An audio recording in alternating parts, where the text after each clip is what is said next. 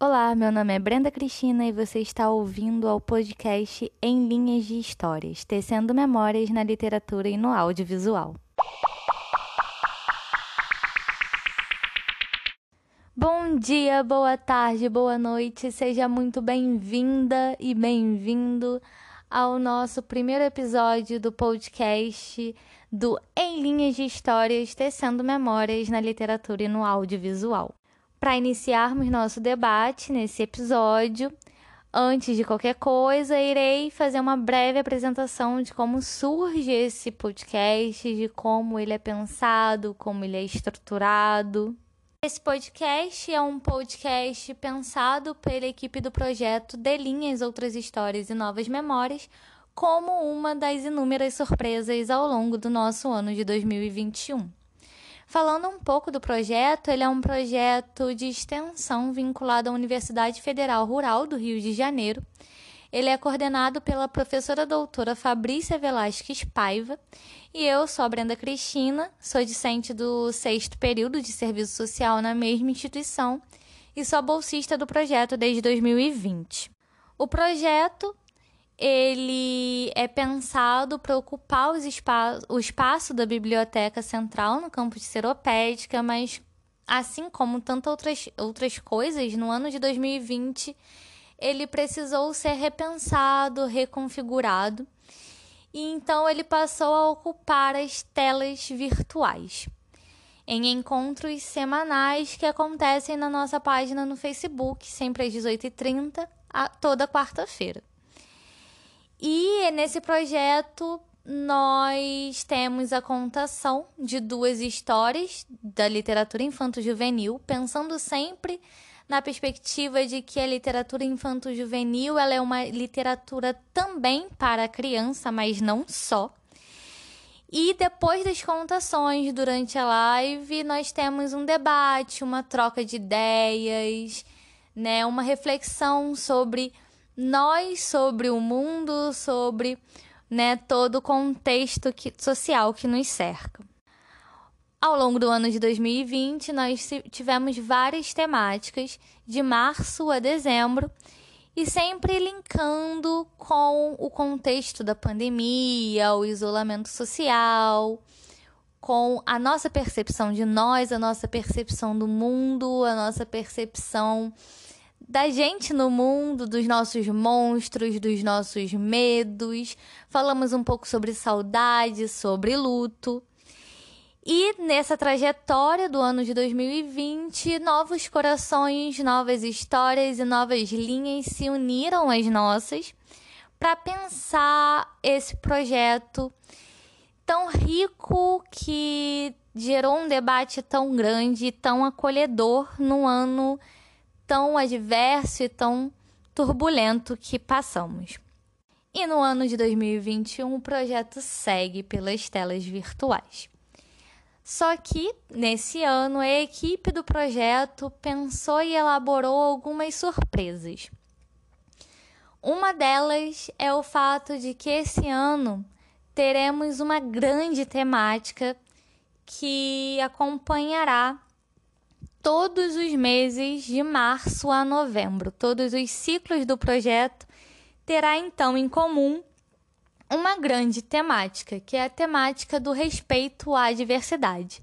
Ficou curioso para saber por que essa temática irá nos acompanhar ao longo de todo o ano?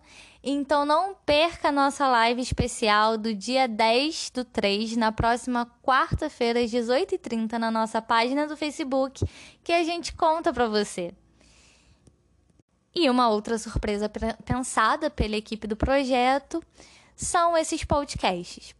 O podcast pensado pela equipe, ele é pensado inicialmente para acontecer mensalmente, uma vez ao mês como uma forma de abrir a temática do mês.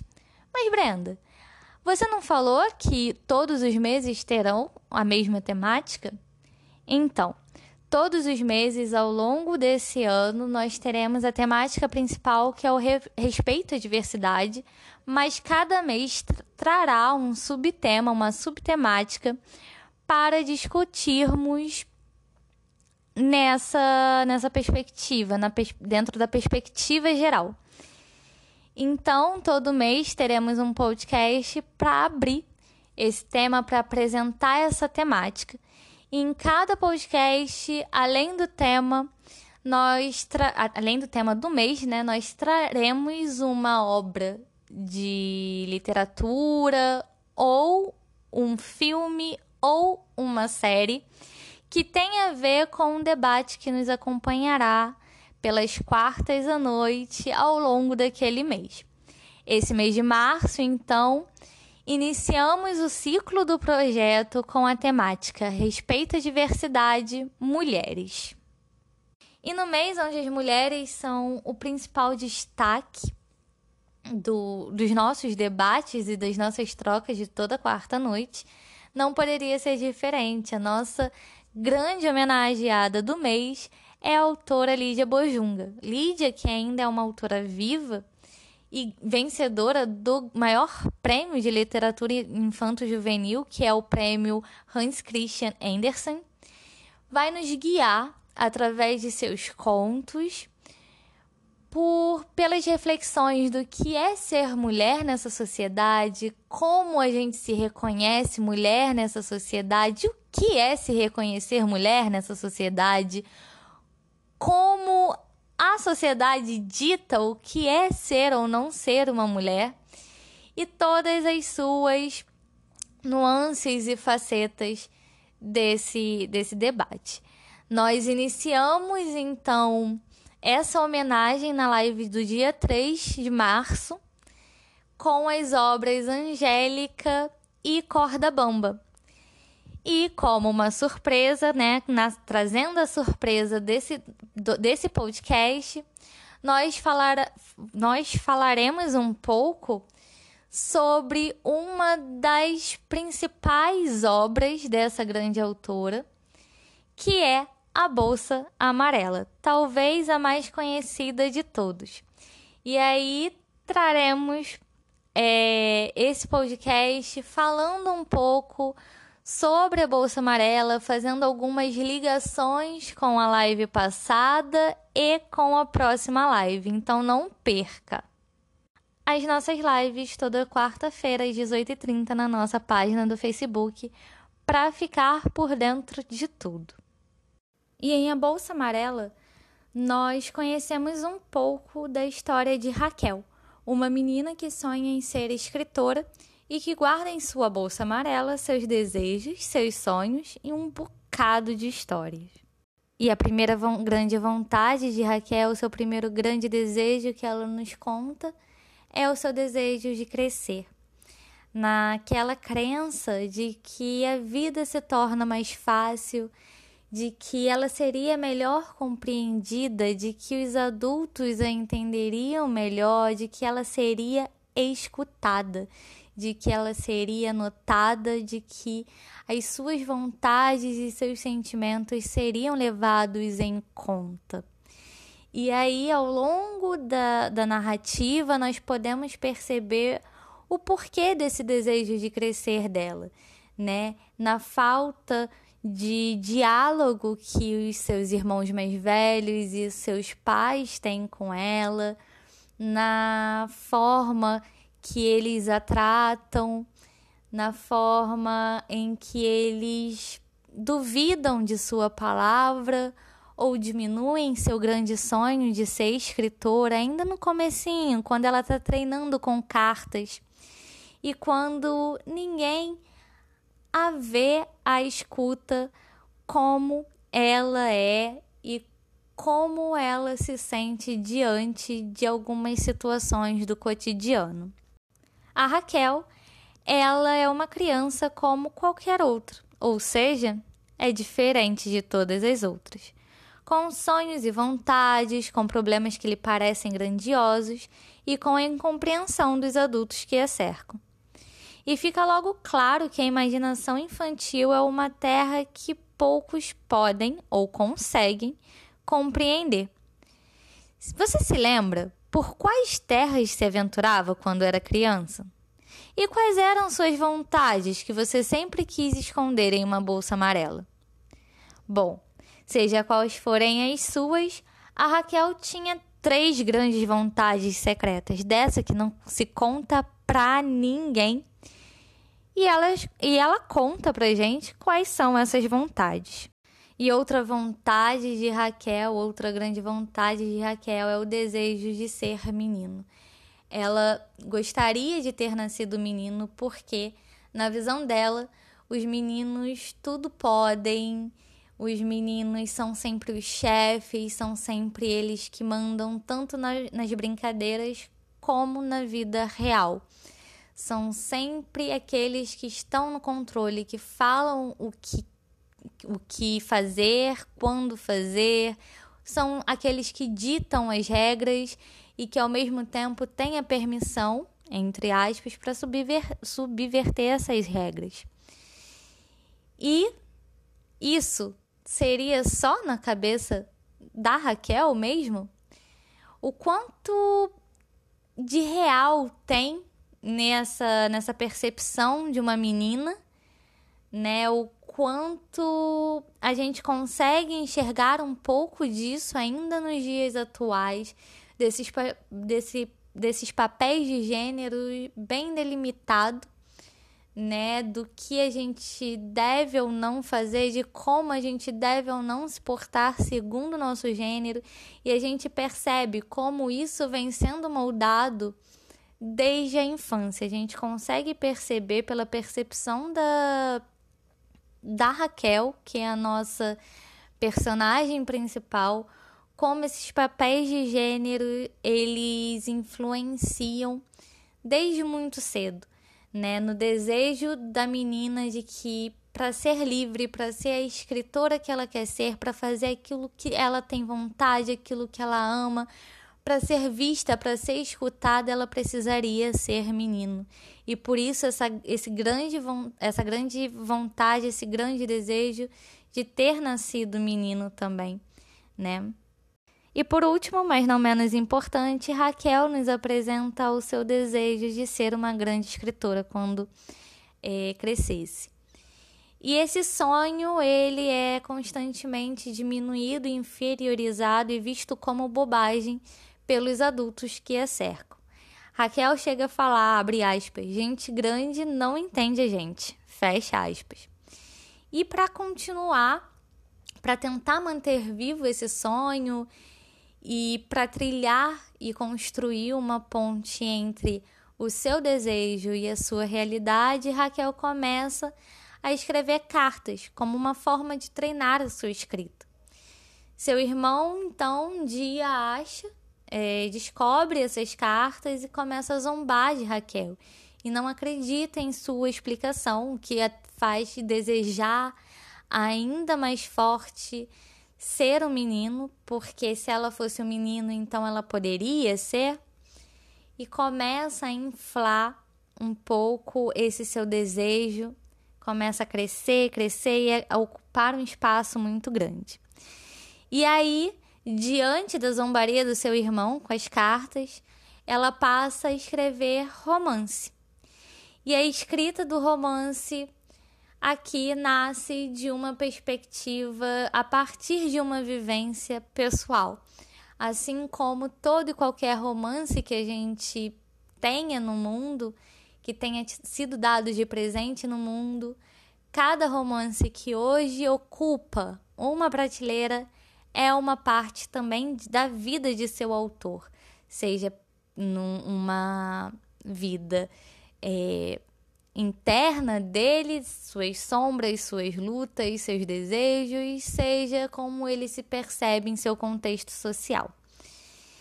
E aí, os adultos, apesar de dela ter mudado o gênero, a sua escrita, os adultos conseguem, continuam minimizando os sentimentos e a escrita da Raquel. E aí tem um episódio onde acham em seu quarto o seu romance e todos leem e todos da casa fazem leitura desse romance e não satisfeito espalham esse romance pelo condomínio onde moro. E todos começam a zombar e a rir de Raquel. E Raquel fala, abre aspas, e o pior é que eles não estavam rindo só da história, estavam rindo de mim também e das coisas que eu pensava. Fecha aspas. E esse riso, essa zombaria, ela acaba fazendo com que os sonhos, com que as vontades, com que os desejos da, da menina Raquel, eles fiquem cada vez mais fundo, cada vez mais guardados dentro dela, com muita vergonha de sair, de ganhar o mundo e de explorar todo o seu potencial. E é mais ou menos isso que também acontece com a gente na sociedade, né? Quantas crianças já não silenciaram seus sonhos, suas vozes, por causa de adultos que têm essa, essa necessidade de dizer à criança o que sentir, como sentir, quando sentir a ensinar que tem que obedecer sem perguntar, sem questionar, tem que obedecer sem levar em conta muitas vezes o seu sentimento, né? E aí como é que vai crescendo essa criança que é criada e ensinada a seguir determinadas regras de acordo com papéis pré-definidos que antecedem até mesmo o seu nascimento, né? Aquela criança que não tem uma permissão de ser, que tem que obedecer sem questionar e que tipo de adulto essa criança vira, que tipo de obstáculos a vida adulta esse obedecer sem questionar não gera.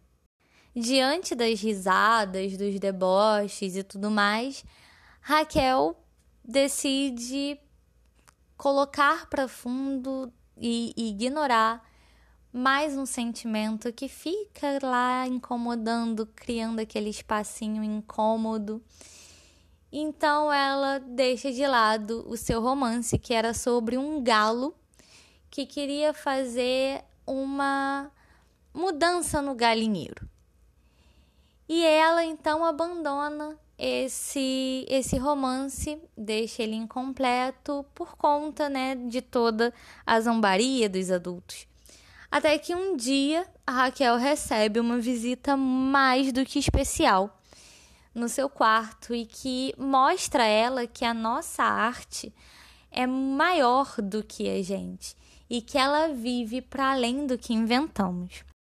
E é a partir dessa visita que nós percebemos que a história de Raquel, a história da vida real da Raquel, ela se mistura com as linhas mágicas que Raquel cria em sua imaginação, né? Onde as histórias dos objetos e seres que ela leva na sua bolsa se misturam à sua própria história.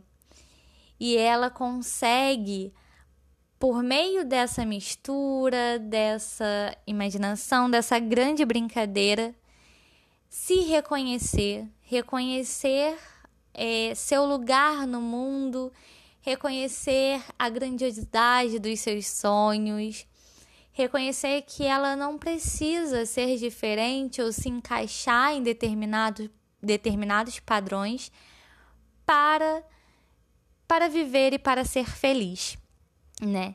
E são assim os contos e romances na literatura de um modo geral. São parte de nós e são também outra coisa além. E se tornam mais e mais grandiosos cada vez que temos contatos com eles. E é a partir dessa visita que nós percebemos que a história de Raquel a história da vida real da Raquel, ela se mistura com as linhas mágicas que Raquel cria em sua imaginação, né? Onde as histórias dos objetos e seres que ela leva na sua bolsa se misturam à sua própria história. E ela consegue, por meio dessa mistura, dessa imaginação, dessa grande brincadeira, se reconhecer, reconhecer é, seu lugar no mundo, reconhecer a grandiosidade dos seus sonhos, reconhecer que ela não precisa ser diferente ou se encaixar em determinados, determinados padrões para para viver e para ser feliz, né? E são assim os contos e romances na literatura de um modo geral. São parte de nós e são também outra coisa além. E se tornam mais e mais grandiosos cada vez que temos contatos com eles. E essa percepção, ela é super importante porque toda vez que é, escondemos e ignoramos as nossas vontades, que colocamos as nossas vontades dentro da de uma bolsa qualquer, elas só fazem pesar e dificultam o nosso caminhar, dificultam a nossa percepção. E pode ser que a bolsa se rasgue e a gente perca parte de nós pelo caminho, né? E o nosso pensamento também, diante disso tudo, né? Quando somos ensinados a seguir sem questionar, obedecer sem questionar, sem levar em conta nossos sentimentos e nossos sonhos, nossos desejos, nossas vontades, nós estamos permitindo que costurem nossos pensamentos para que reproduz... começamos a, a reproduzir algo sem um, o senso crítico de dizer isso não me serve ou isso está errado. E aí a gente encontra um pouco do que a Angélica nos trouxe, né, no conto, de que sempre foi assim, então vai ser assim sempre. Precisamos descosturar esse pensamento, precisamos perguntar, questionar, fazer perguntas. E isso só vem a partir do momento que a gente exercita a nossa imaginação, que a gente consegue se perceber enquanto donos e autores de nossas próprias histórias, podendo mudar o final delas, reescrever, aprender com tudo que nos cerca, com mais simples. É, com mais simples. Com mais simples dos objetos, né? Com um galo, com um guarda-chuva que é a mulher, com um alfinete a gente consegue aprender um pouco e se reconhecer enquanto sujeito ativo e participativo da nossa história e da história do mundo. E isso ajuda o nosso crescimento e, consequentemente, diminui o peso de algumas vontades e ser grande é saber que dá para ser grande brincar, dá para ser grande imaginar, mesmo quando as nossas histórias enguiçam. Porque tudo bem enguiçar, tudo tem conserto. Mas só dá para consertar com muita imaginação, diálogo e brincadeira, como notamos quando a Raquel vai até a casa dos concertos, né, onde ela consegue ela tem uma percepção de uma outra estrutura familiar diferente da sua, onde todas as vozes da, daquelas pessoas são ouvidas, são levadas em consideração, inclusive a da criança da casa. Então ela consegue perceber aí que a vida de criança não é tão ruim, que não se tem pressa, não precisa se ter pressa para crescer e que também não é tão ruim ser uma menina, que podem pode trazer muitas coisas boas também e ela vai cons, construindo um pouco da sua identidade pessoal da sua percepção de ser no mundo. Mas e aí? Como será que a gente consegue construir essas pontes? Como a gente consegue romper a linha que nos prende o pensamento? Raquel, na sua narrativa que mistura ficção e realidade, nos dá algumas dicas sobre como podemos fazer isso, né? Sobre como conseguimos nos compreender, compreender nosso papel enquanto eh, indivíduos enquanto sujeitos coletivos, que é na escuta e no entendimento da história do outro, né? Entendendo e escutando o outro, mas uma escuta sempre atenta, sempre participativa e uma escuta que se transforma em ação e que não se finda no ato de escutar, mas que se estenda no ato de fazer e de transformar, né? E, e Raquel ela vai nos mostrar também que a gente consegue tirar alguma, a gente consegue compreender é, mensagens e compreender novos caminhos, a descobrir novas perspectivas no mais na, na, na mais curta, na mais breve das histórias, no mais pequeno dos objetos, como um alfinete, ou em objetos comuns que talvez a gente nem parasse para prestar atenção, como um guarda-chuva, que nessa história é mulher, uma guarda-chuva quebrada no meio da rua pode nos ensinar tantas e tantas coisas. Então, é a gente conseguir se contar, se colocar, mas escutar também.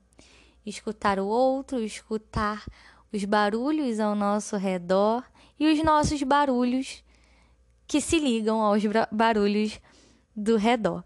Então a gente começa a entender e a compreender um pouco como é bom ser pequeno, como é incrível ser menina e como nossos sonhos podem se tornar realidade.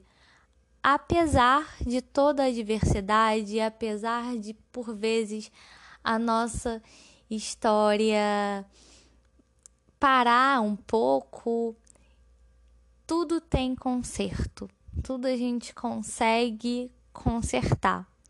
Basta olhar um novo, por um novo ângulo, né? encarar de uma perspectiva diferente e encontrar instrumentos para passar por isso e para desenrolar uma história e contar o, o seu final, ou então reescrever alguma coisa, ou deixar guardadinho e apenas aprender. E é no futuro não repetir aquele passo que deu o nó que embolou tudo.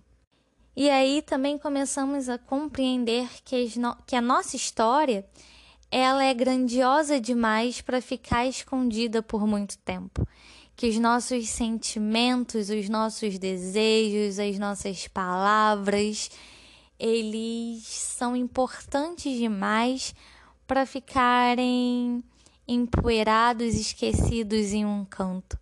Eles são transformadores demais para não serem usados. E como dizem, e como disse a, a Raquel, abre aspas, Melhor rirem de mim do que carregar aquele peso dentro da bolsa amarela. Fecha aspas. E a partir daí, nós vamos percebendo como as histórias reais e inventadas, afinal, uma se confunde na outra, impulsionam ideias.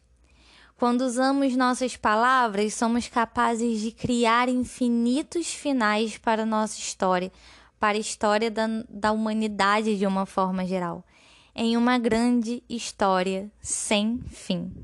E que a gente então consiga tirar da nossa bolsa o peso, que a gente consiga deixar a nossa bolsa mais leve, que a gente consiga colocar para fora nossos desejos, nossas vontades, nossos sentimentos, nossas palavras e transformá-los no mais potente dos objetos de resistência, de mudança e de novos caminhos que se mostrem mágicos, repletos de afeto, de amor, numa perspectiva melhor do que a que encontramos no passado.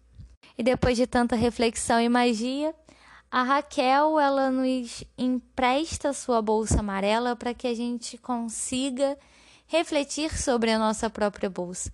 Quanto de peso nós estamos levando?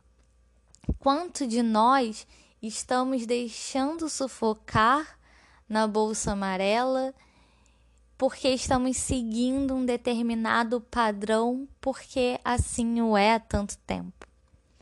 Será que não é possível mudar? Bom, a Raquel ela estende a sua bolsa amarela a gente e vocês conseguirão encontrá-la toda quarta-feira desse mês, às 18h30, na página de Linhas, Outras Histórias e Novas Memórias no Facebook. Tragam então o que vocês guardam em suas bolsas, mas lembrem-se: talvez a nossa bolsa nunca chegue a ficar completamente vazia. Mas que bom! Afinal, seu conteúdo pode nos contar muitas histórias. Só não podemos deixá-la pesada demais que tal então darmos bola para nossa criança interna? Até o nosso próximo podcast, que já adianto, será pelos bastidores de Hollywood. Meu nome é Brenda Cristina e você está ouvindo o podcast em linhas de histórias tecendo memórias na literatura e no audiovisual.